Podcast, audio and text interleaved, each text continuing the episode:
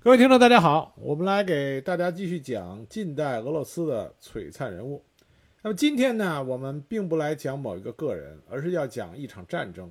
这场战争对于苏联，对于他的邻国芬兰，包括对于后来所爆发的苏德战争，都有着深远的意义。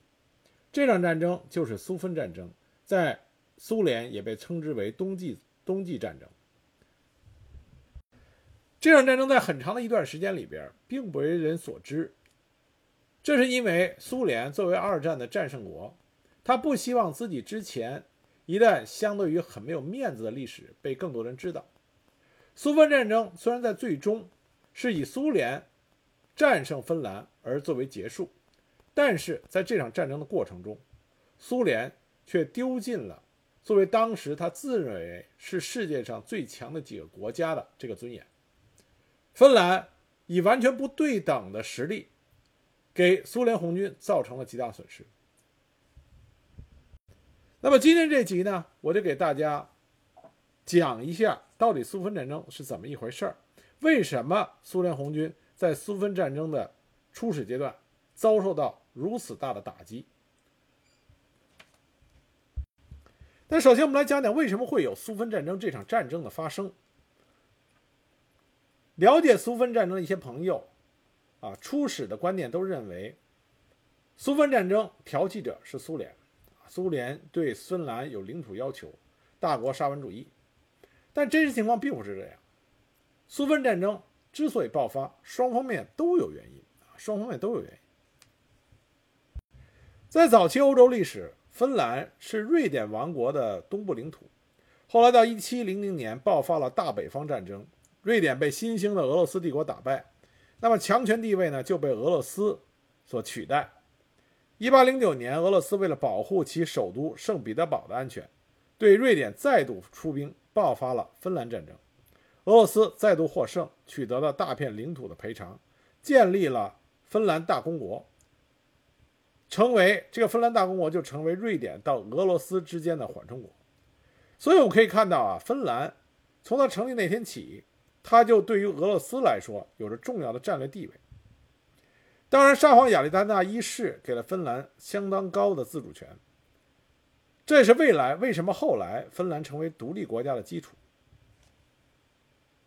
但是这种政策呢，就是芬兰人从来都没有对俄罗斯有强大的向心力。芬兰人从他建立起的王国的啊大公国的那天起，芬兰人就始终希望着。能够成为一个独立的国家。到了一九一四年，一次大战爆发，俄罗斯帝国沙皇俄国迅速的衰败，因为内部革命，沙皇帝国最终崩溃。而芬兰的知识分子们也意识到，这使他们有了难得的独立机会。一九一七年十二月六日，正在沙皇俄国因为十月革命出现极大的混乱的时候，那么芬兰，他的参议院。正式宣布芬兰独立。这个时候，十月革命获得成功的红色苏维埃政权，正忙着如何平定内部的啊对红色苏维埃的这些企图的颠覆的斗争，在外部正在与德国商讨停战的可能性，因此顾不上芬兰。列宁就与芬兰代表协商，原则上同意了芬兰的独立，但实际上计划组织工人政府取代目前的政权，这是。苏俄红色苏维埃建立之后，一种普遍的对它周边邻国的采取的做法，但是列宁的这个如意算盘却打错了，因为芬兰有一个非常杰出的领袖，这个人的名字叫做曼纳海姆啊，曼纳海姆将军。一九一八年一月二十七日，芬兰正式爆发了内战，曼纳海姆将军回到芬兰指挥政府军，也就是被红色苏维埃称之为的白匪军。啊，进行作战。经过短暂而血腥的内战，芬兰的政府军获得胜利，于1918年5月控制了全国领土。那么，这完全出乎了红色苏维埃、苏俄政权的啊预期。也是经过芬兰的这场内战，芬兰人觉得苏俄对芬兰的内部事务干涉企图的太多。因此，芬兰对于苏联的态度就变得十分厌恶，而出于战略和意识形态的差异，苏联也必须对芬兰实施防御。双方面本来就已经纠缠不休的、由来已久的矛盾，在这个情形势的这个激化下有增无减。一九二零年二月二日，芬兰与苏维埃俄国于爱沙尼亚的塔尔图一地签订了塔尔图合约，来划分两国边界。这个时候，苏俄正在和波兰进行苏波战争，因此芬兰得以获得非常有利的结果。南部卡累利亚地峡的边界紧邻着当时俄国的首都圣彼得堡，也就是后来的列宁格勒。边界距离圣彼得堡只有三十二公里。北部与东部边界也一直超出了大公国时期，与北冰洋相接壤，还拥有了北极圈内的不动港百沙摩。按理说，这个合约对于芬兰是极为有利的，芬兰应该相对的养精蓄锐。可是，芬兰却在合约签订之后，在边境主动挑起了很多小型的冲突。究其根本原因。是芬兰国内民族主义的啊强势民族主义的抬头。当时芬兰的民族主义分子经常是踩着雪橇滑了雪，主动越过边境，袭击苏军的边防哨所和村庄，引诱苏军前来追击，然后将其诱入伏击圈歼灭。同时对外宣称是苏联主动的越境袭击。芬兰的这种做法和他国内进行仇俄宣传、进行具有法西斯风气的社会运动，部分民族主义者想取得更多的领土来构筑其大芬兰的目标，这些都有很大的关系。也就是说，在整个1920年到1930年这段时间，芬兰处于政治极为不稳的状态。那么，因为苏联这个期间内忧外患，有很多其他事情需要处理。还没有能力对芬兰做出惩罚，所以苏联只能以宣传手段称芬兰为邪恶的法西斯集团，在苏芬边境加强了防御。但这只是暂时的举措，一旦苏联红军腾出手来，必然要对芬兰实施惩罚性的攻击。这种紧张的事态到了1934年之后就更加恶劣了，苏联对国际形势。非常担忧，不但是因为苏芬边境线距离列宁格勒很近，更是因为百沙摩的矿产正由大英帝国的一家财阀开采，距离芬兰不远的瑞典的铁矿石也正供应给纳粹德国。苏联认为任何一个大国都能轻易地攻占芬兰目前领有的西南部的海岛，芬兰根本无法阻止。除了列宁格勒的安全问题以外，芬兰的东面直接与东卡累利阿相接。该地有着将列宁格勒与苏联的北极圈不动港相连接的战略要道——摩尔曼斯克铁路。一旦爆发战争，这条通道势必会被切断。在这种忧虑下，1938年的8月18日，苏联提出了个草案，希望芬兰能够在正式的书面文件上证明将抗击任何外来入侵势力，同时允许苏军租借。苏尔萨里岛和四座芬兰湾上的小岛三十年，并且接受苏联的军事援助。苏联将保证芬兰领土的不可侵犯性，以及一份有利于该国的经济协定。但是，芬兰政府当时的总理认为这是想破坏芬兰的国家主权之举，拒绝了苏方的要求。一九三九年十月五日，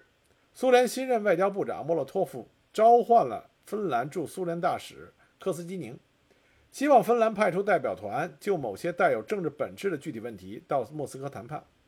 一九三九年十月十二日，芬兰代表团抵达莫斯科进行谈判。那么，谈判的重心就是关于苏芬边境问题和土地问题。苏联又提出了自己方案。在这次谈判中，苏联除了建议苏联、芬兰双方签订互助条约，共同保卫芬兰湾以外，还进一步提出了割让和调整芬兰部分领土的要求。苏联希望芬兰把卡累利阿地峡的俄芬边境北移四十公里，把芬兰湾内的几个岛屿和雷巴切半岛上的苏兰呃芬兰领土割让给苏联，把汉克半岛以每年八百万芬兰马克的代价租借给苏联，为期三十年。为了补偿芬兰的领土损失，苏联表示愿意把奥涅加湖西北两倍于芬兰所割让地区的土地交给芬兰。那么，苏联补偿给芬兰的土地为五千五百二十九平方公里，而苏联要求的领土是两千七百六十一平方公里。但是这个建议遭到了芬兰的反对，因为芬兰担心这会毁坏他们在卡雷利阿等地的防线，也就是曼纳海姆防线，故而提出了拒绝。那么苏联再次修改条件，加大了对芬兰的优惠，但仍然遭到反驳。而同时，芬兰政府也开始对外求助，开始做战争准备。芬兰最高的军事指挥官，也就是后来在苏芬战争中。立下赫赫功勋的曼纳海姆元帅，他对政府表示，与苏联的战争是不可接受的，因为曼纳海姆认为，一旦开战以后，最终的结果依然会是芬兰的战败。但是芬兰政府强硬地推行他的策略，而这些举动表现出来对苏联的强烈敌意，苏联也就彻底对谈判失去了耐心，一场战争迫在眉睫。一九三九年十一月二十六日，苏联制造了曼尼拉炮击事件，以此为借口对芬兰宣战，在两国边境发动了全线进攻。而国联将苏联的行动视为非法攻击，于十二月十四日将苏联从国联里除名。苏芬战争爆发的时候，没有人看好芬兰，因为这是一个庞然大物和一个弱小无比的邻居之间发生了战争。苏联经过近二十年的社会主义建设，重工业迅速发展，军事实力大大的增强。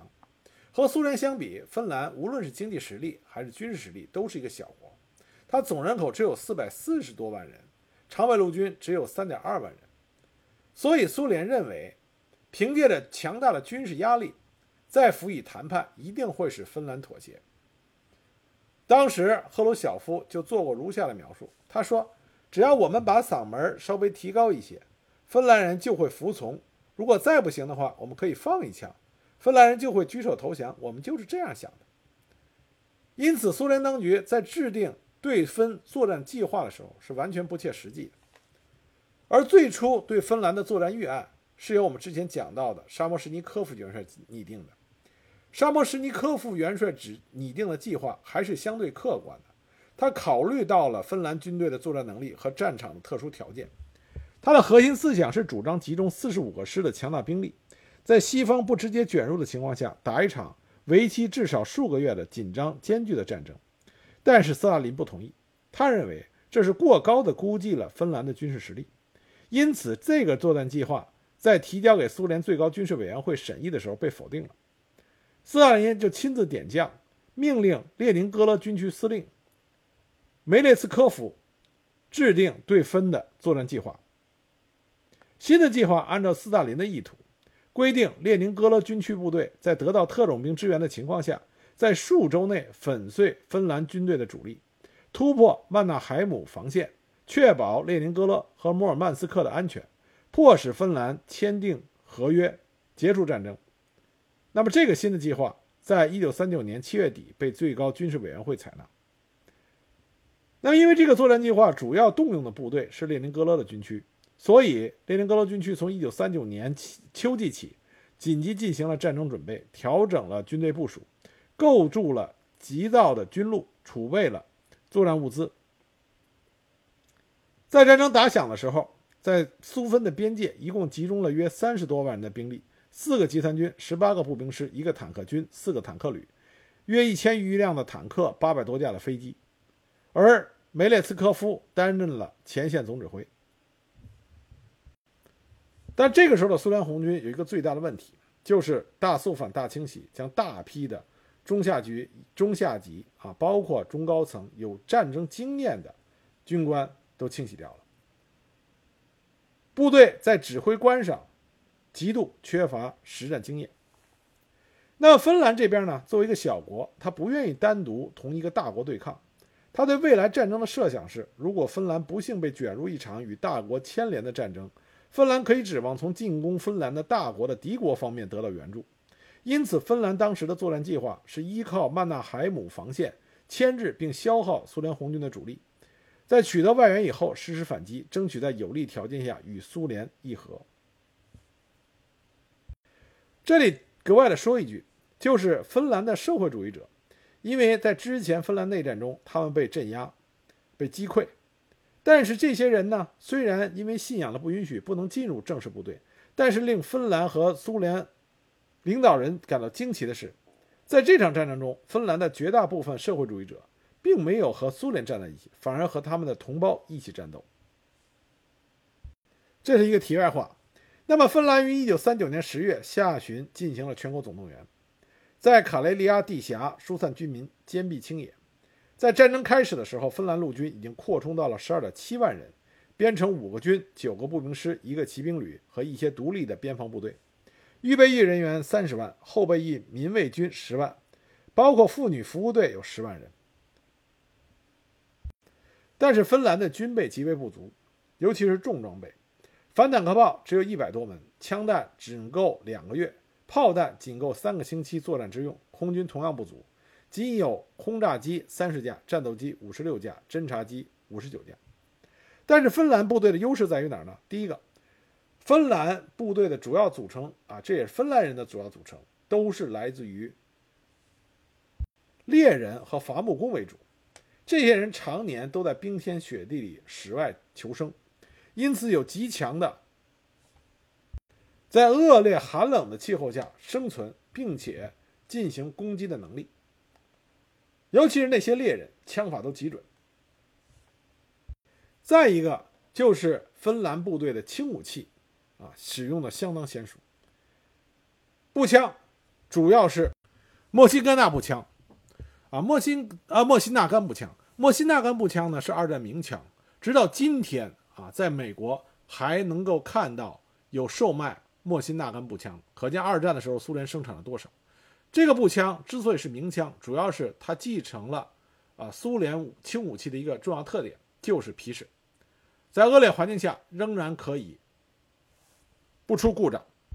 那么另外一把啊，另外一个轻武器是芬兰自己自行设计生产的，这也是二战中的另外一把名枪，就是索米冲锋枪。啊，M 幺九三幺。有些朋友并不知道索米冲锋枪什么样子。实际上，索米冲锋枪它的样子和后来大名鼎鼎的苏联红军二战期间使用的波波沙冲锋枪极为类似。因为波波沙冲锋枪就是仿造了索米冲锋枪，是因为在苏芬战争中，索索米冲锋枪给苏联红军带来了极大的梦魇。这也是后来苏联红军在开发自己的冲锋枪的时候借鉴了索米冲锋枪的主要设计特点。那么，芬兰对这场战争，它最大的希望指望就是其他大国的这个支援。但是，因为德国这个时候正在忙着入侵西欧，不愿意激化与苏联的矛盾。而英法两国虽然愿意派兵支援芬兰，但是瑞典和挪威。害怕德国把战火扩及到整个斯坦迪纳维亚半岛，因此拒绝英法军队的过境。因此，在整个苏芬战争中，芬兰只能凭着一己之力，在对抗着强大的苏联红军。那么，在苏联红军他所制定的作战计划里，苏联红军分为中部攻势、南部攻势和北部攻势。其中，中部攻势主要面对的就是曼纳海姆防线，南部攻势是经。索姆斯萨尔米攻向位于波德波德呃波德尼亚湾畔的奥卢。北部攻势从摩尔曼斯克向西攻击贝萨谋。作战计划从纸面上来看十分完美。苏联红军携着人数和装备上的优势，分进合击，把芬兰切成数块，首尾不能相应。当时苏联的领导层信心十足。副国防部长指示炮兵单位，只要准备十二天的弹药就足够了。斯大林本人相信战争不会超过十六天，还特意下指令给各个部队，要他们保证一定不能冲起来，忘乎所以进入到瑞典的领土。芬兰这边呢，战争准备也并不是很非常的充足，他们还停留在一次大战一次大战的静态防卫，主要把防线放在了曼纳海姆防线上。麦纳海姆防线，在后来因为苏联不愿意把自己的失败说的那么不堪，因此他们夸大了曼纳海姆防线的修筑。以芬兰的国力，曼纳海姆防线绝绝绝对是赶不上啊！二战中著名的马奇诺防线，包括它的碉堡群间的间隔都很大，很多碉堡都是由原木建成的，根本都没有用到混凝土。整个苏芬战争爆发以后，分为两个阶段。第一个阶段是从1939年11月30日到1940年1月31日结束，历时是62天。就在这六十二天里，苏联红军遭到了芬兰部队强大的打击，造成苏联红军极大的损失。在卡莱利阿地峡这个进攻方向上，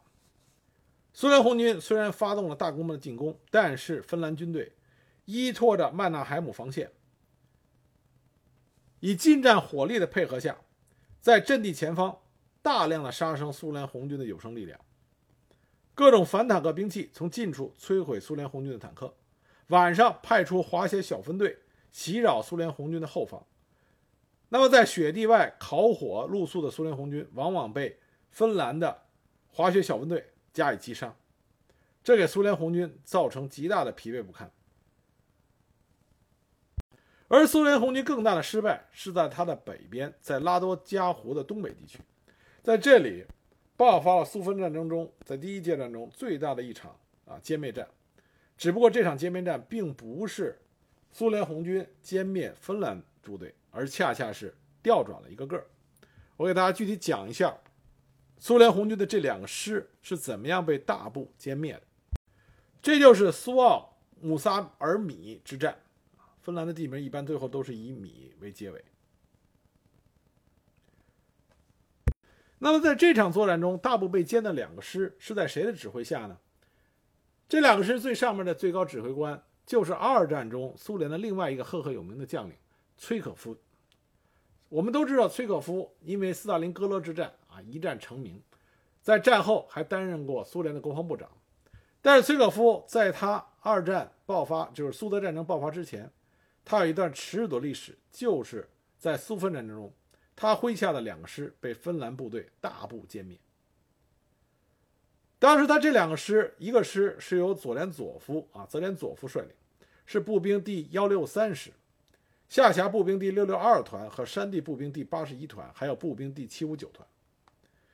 泽连佐夫决定兵分两路，向苏奥姆萨尔米地区实施突击。山地步兵第二八十一团为第一梯队，步兵第六六二团为第二梯队。从云图斯兰塔跨过苏芬边境，自北面朝着苏奥穆萨尔米突击；步兵第七五九团沿着拉泰公路自东面朝苏奥穆萨尔米突击。那么山地步兵第八十一团，这个属于山地步兵第五十四师，而这个师属于整个列宁格勒军区最好的部队。他们在战前针对芬兰极地苔原森林地区。进行了充分的训练，因此在战争刚开始爆发的时候，山地步兵第八十一团就迅速突破了芬兰军队的防线，驱散了小股分军，企图迟滞部队的抵抗，进展迅速。十二月九日傍晚，步兵第幺六三师各团已经夺取了苏奥穆萨尔米。那么，面对步兵第幺六三师的凌厉攻势，芬兰陆军孔图拉战斗群所属的独立第十五营和独立第十六营根本招架不住，连连败退。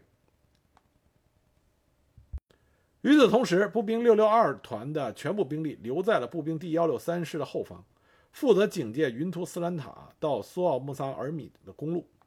山地步兵第八十一团在拿下了苏奥穆萨尔米之后，组织两个连的兵力对尼斯卡塞尔凯湖南岸的分军阵地实施突击，却遭到了芬兰军队的极为顽强的抵抗，蒙受了惨重损失以后被迫撤退。但步兵第七五九团表现得比较消极，仍然没有投入战斗。两团之间毫无作战协同，尤以炮兵支援为甚。山地步兵第八十一团筋疲力尽，损失很大，无力继续前进，继续朝许卢萨尔米的突击已经没有可能。而这个时候，炮兵和坦克兵还陷在后方，所有坦克因为缺油都趴在了云图斯坦卡不能动。那么战争爆发以后呢？芬兰军队立刻就向苏奥萨尔米调集了预备队。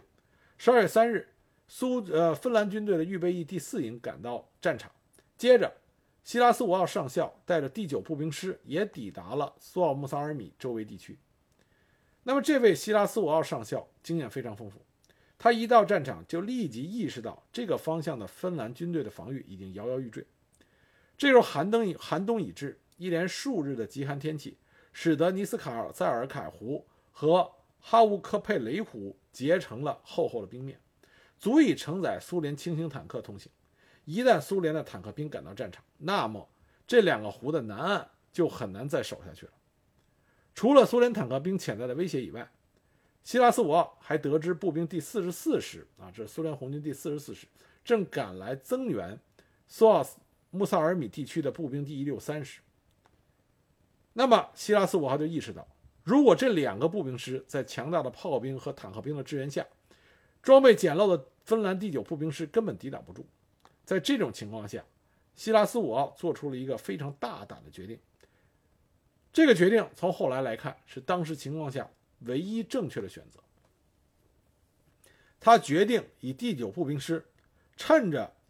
苏联红军幺六三师和第四十四师还没有准备好的情况下，迅速突击，分割苏联红军这两个师，各个击破。为了迷惑泽连佐夫。希拉斯五号还决定组织反攻，夺取战场的主动权。一九三九年十二月九日，第九步兵师师长希拉斯五号上校麾下的部队有预备役第四营、独立第十五营、独立第十六营、第二十七步兵团、孔图拉战斗群和精锐的国境警备突击群所辖的第五和第六突击队。那么，希拉斯五号只在哈乌科佩雷湖南岸留下了一小股步兵，加上第九师几乎所有的重机枪，实施坚守防御。第二期步兵团九个连的兵力全部对拉泰公路实行突击，切断公路之后，分军计划向东建立防御正面，然后继续朝苏奥穆萨米尔啊穆萨尔米实施突击。一九三九年十二月十一日，芬兰陆军对拉泰公路展开第一次攻击，孔图拉战斗群以敏捷的动作迅速切断了拉泰公路，摧毁了苏联车队，然后朝东方啊。正对步兵第四十四师的进攻方向组织防御，分军设法在库伊瓦斯湖和库马斯湖之间的一条小河占领了有利的防御阵地。随后，分军第二十七步兵团各连和预备役第四营也抵达了拉泰公路，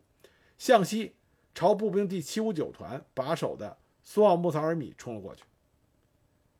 那么，为了策应主力的攻击，分军独立第十五营也从西面向胡尔孔耶米角。实施佯攻，汉尼拉轻步兵步兵连打算切断苏奥穆萨尔米到云图斯兰塔公路，不过山地步兵第八十一团反应很快，击退了芬兰军队独立十五营的佯攻。十二月四日，芬兰军队在苏奥穆萨尔米村包围了步兵第七五九团，并且数次突击村子，但均被击退。十二月十五日，步兵第四十四师先头部队以封锁公路的。孔图拉战斗群爆发战斗，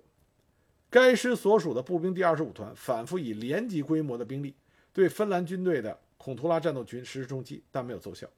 接着，步兵第二十五团干脆停止进攻，与芬兰的孔托拉战斗群对峙了一个周。十二月十三日到十六日，芬兰军队组织连续反击，最重要的成果是沉重沉重打击了步兵一一六三师师长泽连佐夫啊，他脆弱的神经。对于分军持续不断的攻击后勤补给线感到不安的他，认为步兵第一六三师情况危急，于是他向第九集团军司令诺呃杜哈诺夫一再请求允许后撤，但是杜哈诺夫驳回了他的请求，严令他不准离开苏奥穆萨尔米一步，因为步兵第四十四师正在赶来。但是因为杜杜哈诺夫没能够协调两师的行动，他被解除了职务。十二月二十二日。崔可夫被派去接替他。尽管崔可夫成为了军机指挥官，但是苏联军队的反应仍然迟钝。四十四师对苏奥穆萨尔米的进攻一连延误了几次。与此同时，芬兰这边，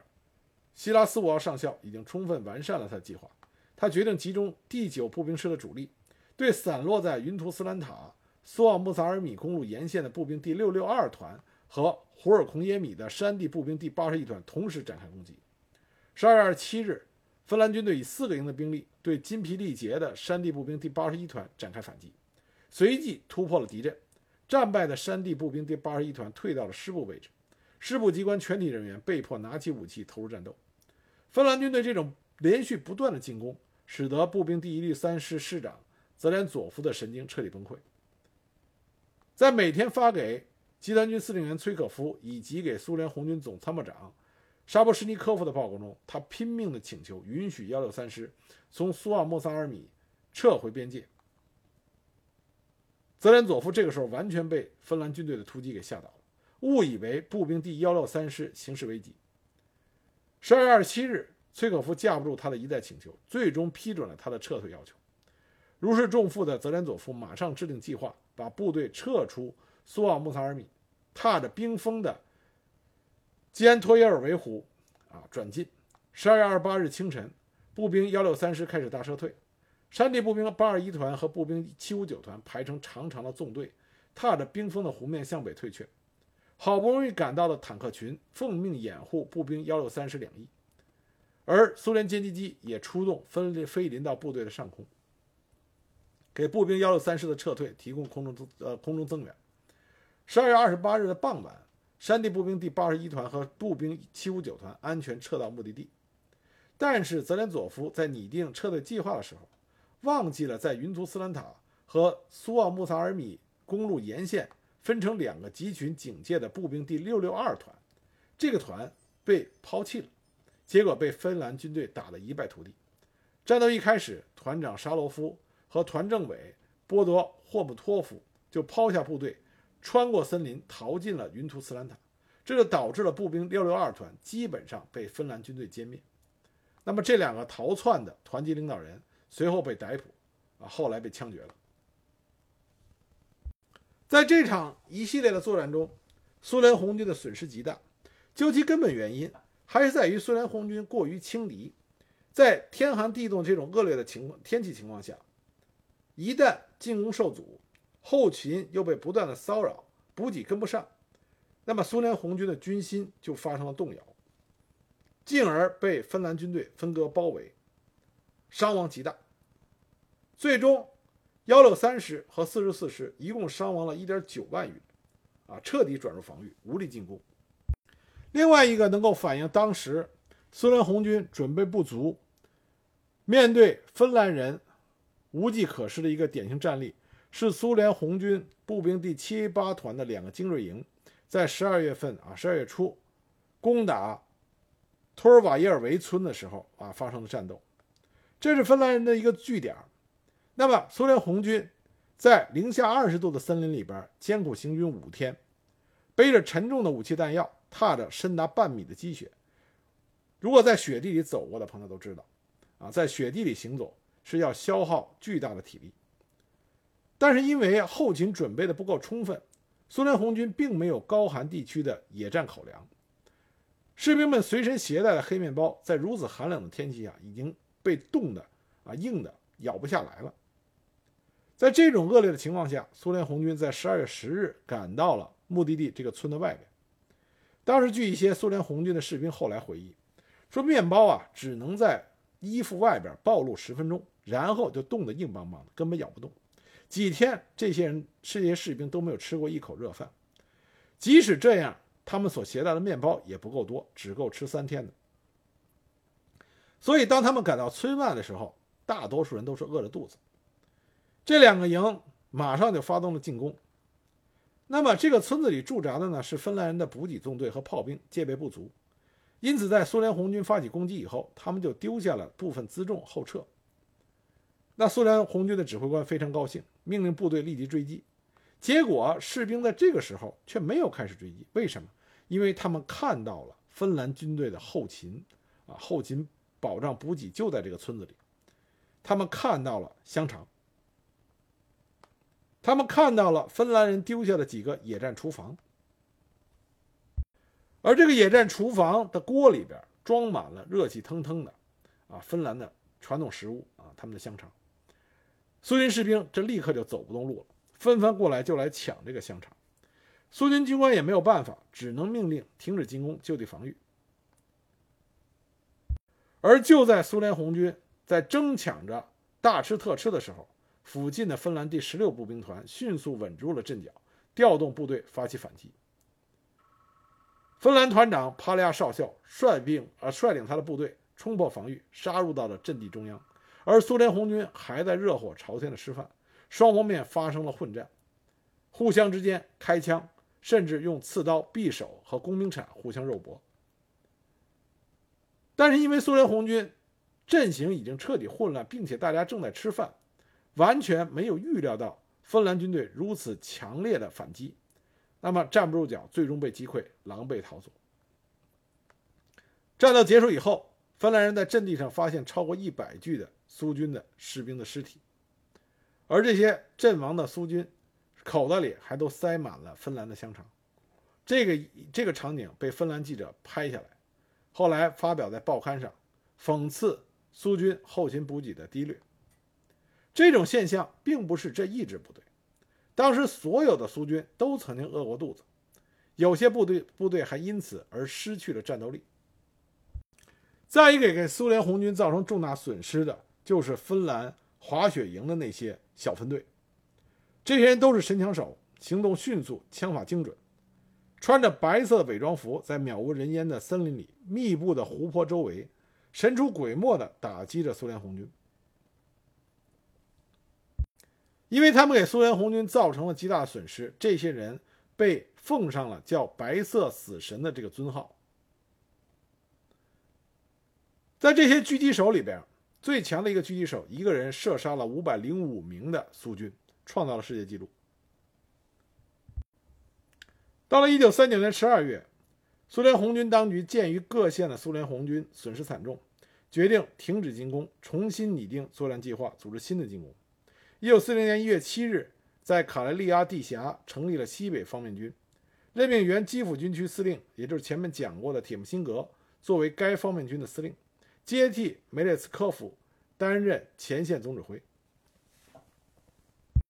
同时大规模的补充了兵力。在苏芬边军边界增调了二十四个步兵师、二十个炮兵团、十五个新建的航空兵团。铁木辛格上任之后，注重了对芬兰部队防御阵地的侦察，以及对苏联红军为下面进行的总攻进行了训练，演练了突破预有准备防线和摧毁坚固防御工事的有效办法。接到苏芬战争的第二个阶段。这个阶段是从一九四零年二月一日开始，到三月十三日结束，历时四十一天。这个阶段中，苏联红军因为准备充分，他的西北方面军集中了第七、第十三集团军共二十一个步兵师、六个坦克旅的兵力，在卡莱利亚地峡实施重点进攻，以两个集团军的相邻翼侧向维堡方向实施主要突击。经过一个多月的艰苦作战，苏联红军突破了曼纳海姆防线，攻占了维堡。迫使芬兰按照苏联提出的条件签订了合约，结束了战争。苏芬战争的第二阶段啊，实际上就是没有太多可以讲的。苏联红军强大了强大的攻势，突破了曼纳海姆防线，而芬兰部队也在第一阶段的作战之后已经筋疲力竭，呃，筋疲力竭，基本上接近弹尽粮绝的状态，所以也完全抵抗不住苏联红军的进攻。那么实际上，在史料里边，大家比较争论比较多的就是第一阶段，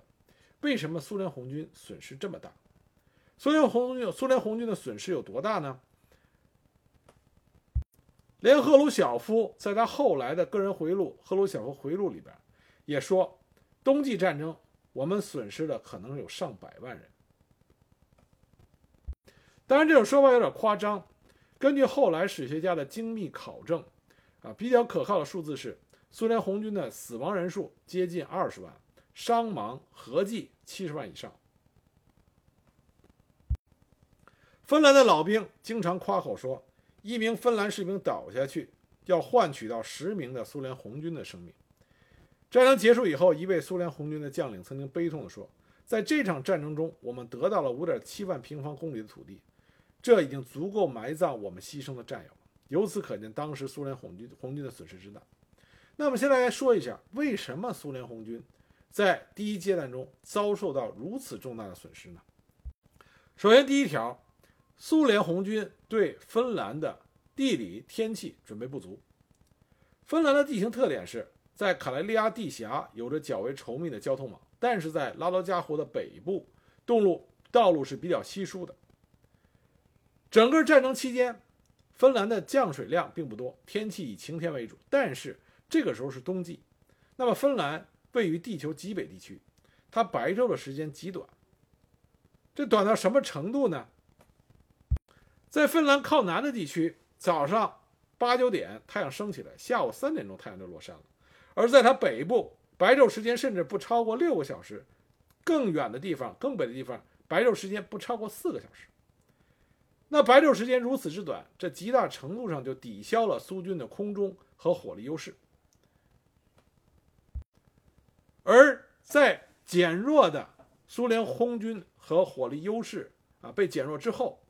芬兰军队就可以从容地利用黑夜进行休整和休息，因为这是芬兰他们自己的地盘。如何在这种恶劣环啊恶劣的环境下生存，是芬兰早已经有所准备的。他们的野战帐篷都带有加热装置，这在夜幕之下有着极强的隐蔽性。因此，在苏联红军还在野外受冻的时候，芬兰人却能在他们的帐篷里舒舒服服地喝着咖啡，休息以后再次出击，给苏联红军以致命的打击。而在卡雷利亚地峡，也就是曼纳海姆防线。因为白昼的短暂，在黑夜里，芬兰人可以修复白天被苏联红军炮击损坏的工事。据一位芬兰士兵描述过，说这个晚上的曼纳海姆防线，比约恩苏地区夏天的市场还热闹。啊，由此可见，白昼时间短，对于芬兰军队芬兰军队来说是非常有利的。再一个就是气温，冬季战争发生的这个冬季。是芬兰历史上都罕见的低温天气。最低的温度发生在一月十七日这一天，芬兰首都赫尔辛基达到了零下三十三度的低温。整个战争期间的平均气温，从南部的零下十度递减到北部的零下三十度。因此，在这场战争中，双方都出现了大量的冻伤冻伤情况，而苏联这方。这种冻伤情况就更加的严重。双方面在对这个严寒天气都有准备不足的地方，但是芬兰这边缺乏的主要是靴子，而苏联红军这边是什么都缺。对于严寒的天气，芬兰人早有准备。芬兰军队有一个标准的配置，就是便携式的加热帐篷，前面提到了。但是苏联红军没有啊，他只能靠在野外生小型的篝火续命。因此，苏联红军生着篝火就要面临着芬兰狙击手死神的打击；不生篝火，你就要面临大自然把你冻死的这个打击。再一个就是对积雪的估计不足。芬兰，尤其是拉多加湖北部地区，道路两侧都是厚厚的积雪。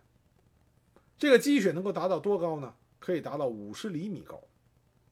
而苏军因为估计不足，携带的雪地设备极为的缺乏，再加上芬兰在拉多加湖北部地区道路稀疏，这就造成苏联红军只能沿着公路线很窄的地域展开。在前面提到的拉特公路啊拉特公路战役里边，苏联红军的第四十四步兵师竟然沿着公路线形成了一个三十公里长的一个纵队。有兴趣的朋友可以在网上查到当时苏联这个纵队的照片。而芬兰军队呢，因为他们在这里土生土长，他们的标准配置就是滑雪板，可以在雪地上进行机动。像拉特公路之战，在战斗正式打响之前，芬兰军队已经在拉特公路以南的地区平行的制造出了一个雪地路。这雪地路的制造办法也很简单，就是用马拉着雪橇在雪地上不断的来回把雪压实，这样这条道路就可以临时的用于运送各种的补给品。在这种情况下，芬兰军队就能将大量的部队投放到对于苏军来说无法轻易到达的地域，那么再以这些地域作为攻击点，开始进攻苏联红军。那么在重火力上，苏联红军也是准备不足。虽然苏联红军在后来把曼纳啊曼纳海姆防线吹得神乎其神，但实际上曼纳海姆防线上最大的永备工事枢纽部，也就是说它全防线仅有的两座啊最大规模的碉堡，有一个叫做百万富翁碉堡，这里边也就只能容纳四十名官兵进行战斗。很多工事都只是木头建造的，就算少数的混凝土灌注的工事。有很多混凝土还是没有经过强化，但是就是这样一个防线，在第一阶段苏联红军突破都有问题。为什么？因为它带来的火炮口径不够。这个教训在后来准备第二阶段进攻的时候被铁木辛格吸取了。铁木辛格调来了更大口径的榴弹炮，并且在发动总攻之前，对曼纳海姆防线进行了长时间的大规模炮击。这给后来苏联红军能够一举突破曼纳海姆防线奠定了基础。苏联红军对芬兰军队的轻敌，造成在制定第一阶段作战方案的时候，梅列茨科夫直接下令各师每天必须前进十到二十公里。在如此恶劣的自然环境天气下，十到二十公里就意味着梅斯列科夫啊梅列茨科夫根本就没有把芬兰人的抵抗作为因素考虑到他的作战规划里。这个结果就造成，在第一阶段作呃第一阶段作战的时候，苏联红军一窝蜂的冲击芬兰人的预设阵地，被芬兰人的索米冲锋枪摧枯拉朽一般的一阵扫射，造成的巨大的伤亡。而在，苏联红军大批优秀的军事指挥官被清洗到的恶果，也在苏芬战争的第一阶段展现出来。作为当时。自认为是世界上军事强国的苏联红军来说，他们的不坦协同简直是让人不忍目睹。几乎每一次作战，芬兰人的火力都能够成功的分离苏军的步兵和坦克，形成坦克孤军在前的局面。另外一个就是部队之间的协同作战。我们之前讲到的那场作战里边，幺六三师和四十四师。完全没有办法做到协同，以至于被芬兰部队各个击破。那另外一个大肃反大清洗的恶果，就是这个时候的苏军指挥官死板僵化，因为害怕报告失利的情况，被扣上失败主义分子、破坏分子，甚至叛徒内奸的这些啊罪名，以至于苏军指挥官报喜不报忧。甚至像最高的指挥官梅列茨科夫，都居然在步兵第九十师在基维涅米渡河失败的时候，居然宣称其实有两个营的渡河成功。这样的指挥官如何能领着部队在战场上根据战场的实际情况进行灵活的调整？这样的指挥又焉能不败呢？一九四年三月五日，芬兰军队因为兵源的枯竭，弹尽粮绝，外援无望。在瑞典的斡旋下，芬兰政府三月七日派代表至莫斯科与苏联议和。最终的合约使芬芬兰丧失了十分之一，也就是四万多平方公里的领土。当时，芬兰军队的总司令曼纳海姆就痛楚地说。该条约给我国的战略地位带来了灾难性的后果，我们丧失了本来可以保证我们阻止入侵军队前进的全部要地。新的国界使芬兰暴露在侵略者面前，而汉科则像一支指向我国心脏的手枪。根据和平协定，芬兰丧失了卡雷利阿，包括芬兰第二大城市维堡，芬兰百分之十的耕地，五分之一的工业生产啊生产值。二十二万两千的居民，占芬兰总人口的百分之十二的人丧失了家园，被遣送。同时，他还割让了巴伦支海上的雷巴奇半岛、芬兰湾中的四个岛屿、部分萨拉区域，并将汉科半岛租借给苏联作为海军基地，租借期三十年。但是，苏联也为这场战争付出了惨痛的代价。首先，在战争的第一阶段。苏联红军遭受了重大损失，同时因为这场战争，苏联也受到了国际的谴责。后来担任苏联红军总参谋部作战部副部长的红军名将华西列夫斯基也承认，芬兰战争是我们的一大耻辱，它败坏了我军在国内外的形象，许多事情都需要做出交代。因此，这场战争无论是对苏联和芬兰来说，谁都不是一个赢家。这是为什么苏芬战争很多时候都不愿意被人提起的原因。那么，在讲完苏芬战争以后，我这里要专门给大家讲一下曼纳海姆啊元帅。曼纳海姆元帅他是芬兰杰出的军事家、领袖，他是唯一一个获颁芬兰元帅这个称号的啊这个芬兰著名人物。他也被芬兰人民永远的牢记着，在芬兰选举最伟大的芬兰人物中，他以绝对的票数当选为芬兰历史上最伟大的人物。曼纳海姆呢，跟我们中国还是很有渊源的。他曾经在沙皇俄国的军队里啊任职，被派到了中国东北，在中国东北，他参加了日俄战争，后来还在日俄战争中最大规模的地面战争，也就是奉天战役中表现英勇，被晋升为上校。一九零六年三月，俄军总参谋部交给过曼纳海姆一个秘密任务。让他混进法国汉学家、探险家伯希和率领的考察队，进入中国新疆，进入间谍活动。可是，在这个为期两年的考察活动中，曼纳海姆并没有将他的这个作为演示的考察活动，啊，不精心的对待。相反，他却尽心尽力的横跨了中国新疆、甘肃、陕西、河南、山西、内蒙古、河北八个省份，行程一点四万公里。收集了大量的人文地理的重要情报，进行了全面的军事和社会考察。他探明了从喀什经过兰州直达北京最佳的军事路线，不仅仅是在军事上，也在人文上提供了大量可贵的，并且被后世都能以参考参参考的啊军事情报。再回到芬兰。指挥政府军镇压红色布尔什维克的内战中，尽管曼纳海姆啊曼纳海姆率领政府军取得了胜利，在这个过程中，他反对白卫军滥杀无辜，同时反对大规模的关押赤卫队，